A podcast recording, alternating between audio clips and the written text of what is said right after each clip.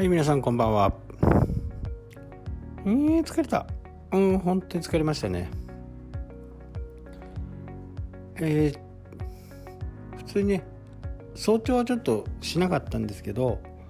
えー、帰る途中にね、えー、ちょっとこう竿を出してね、えー、やってきました。残念ながら超過はありませんでしたね。まあ昼間なんでねそう簡単に釣れることもなくね周りも上がってなかったんでねこればっかりは仕方がないかなというふうにね思います。えー、今日の話題はね、えー、早速ね GoTo トラベルキャンペーンでね、えー、行ってきました。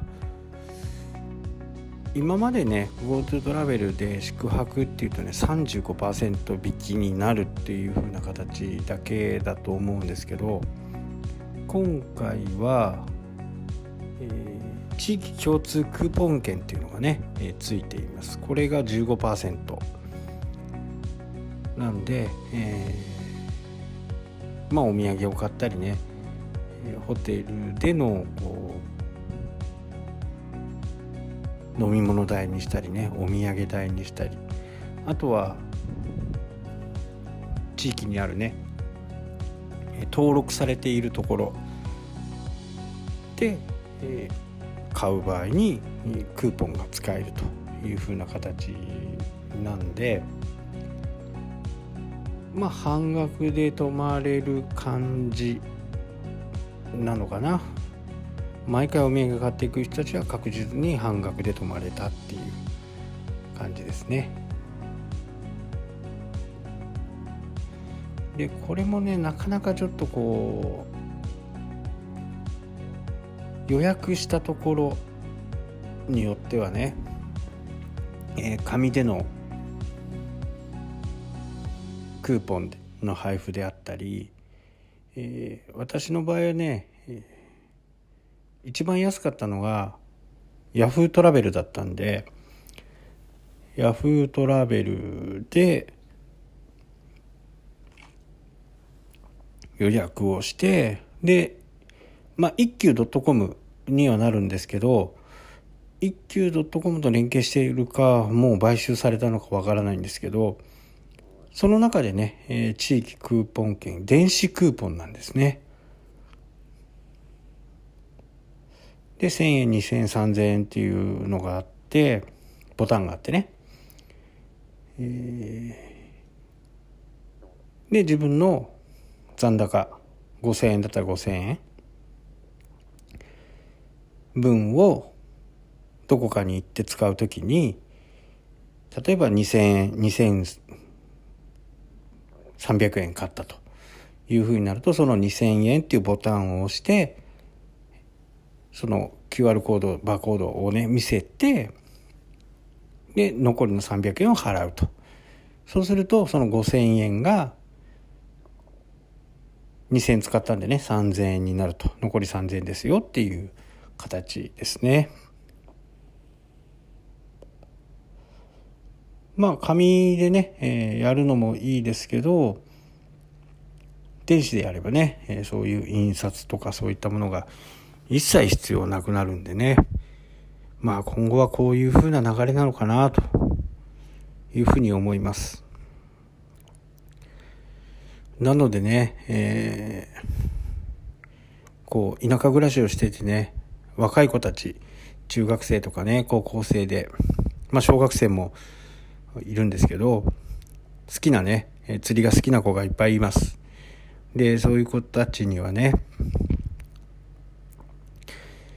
IT はね、これからますますまだ、あの、発展するし、将来的には人材が不足するかなっていうふうにね、思います。まあ、漁業の街ではありますけどね、えー、そういった IT を活用できるようなね、えー、人材になれば、いいかなというふうにね、思って、えー、そういうアドバイスをね、したりね、釣りをしながらね、えーそんな話を今してますね。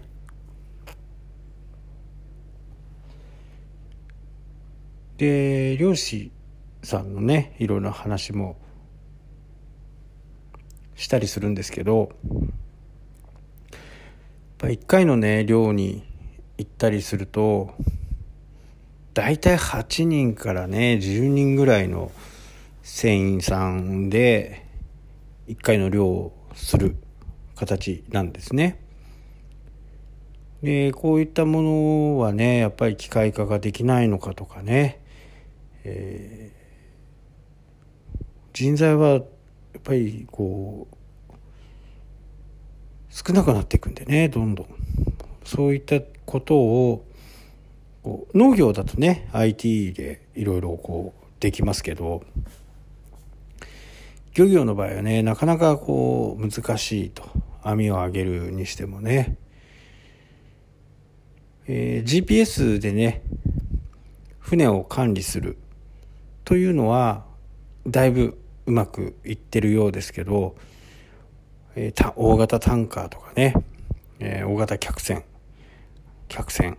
あの辺は GPS でね、えー、自動操縦がもうそろそろね、えー、しっかりできるようになるんじゃないかなというふうにね思います。ただまああのー、やっぱり周りをねしっかり見ていないとうまくできないんでねこの辺は全員が全員 GPS を搭載していないとぶつかってしまうんでねまああとはあの外国籍のね、えー、まあ具体的に言っちゃうとやっぱり北朝鮮とかねそういう登録を GPS を背負ってない船とはねぶつかってしまうんでやっぱり目視とかそういったものはしていかなきゃならないとは思うんですけどこれ一気にやると比較的簡単なんですね。えー、自動運転でもね全員が全員一気に自動運転化になればねえー、事故が起きないと思うんですけどこの人は自動運転この人は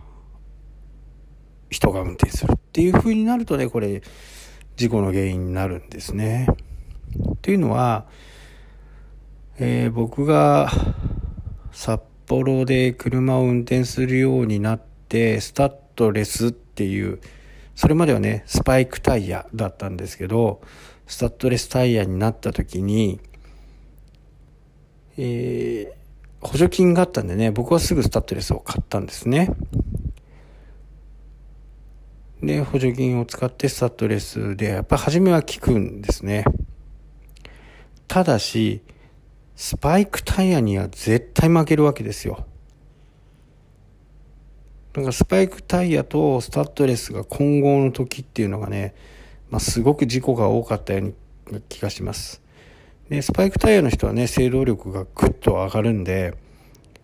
結構スピードを出してね、えー、行くんですけど、スタッドレスタイヤの人はもう滑るっていう頭があるんで、車間距離もね、すごく開けて走るわけですね。だこの時にね、やっぱりこう、一気に行かないと、こういうことが起きて渋滞が起きるとかね。そういったことがあると。何でもね、えー、一気に変えるのは難しいですけどね、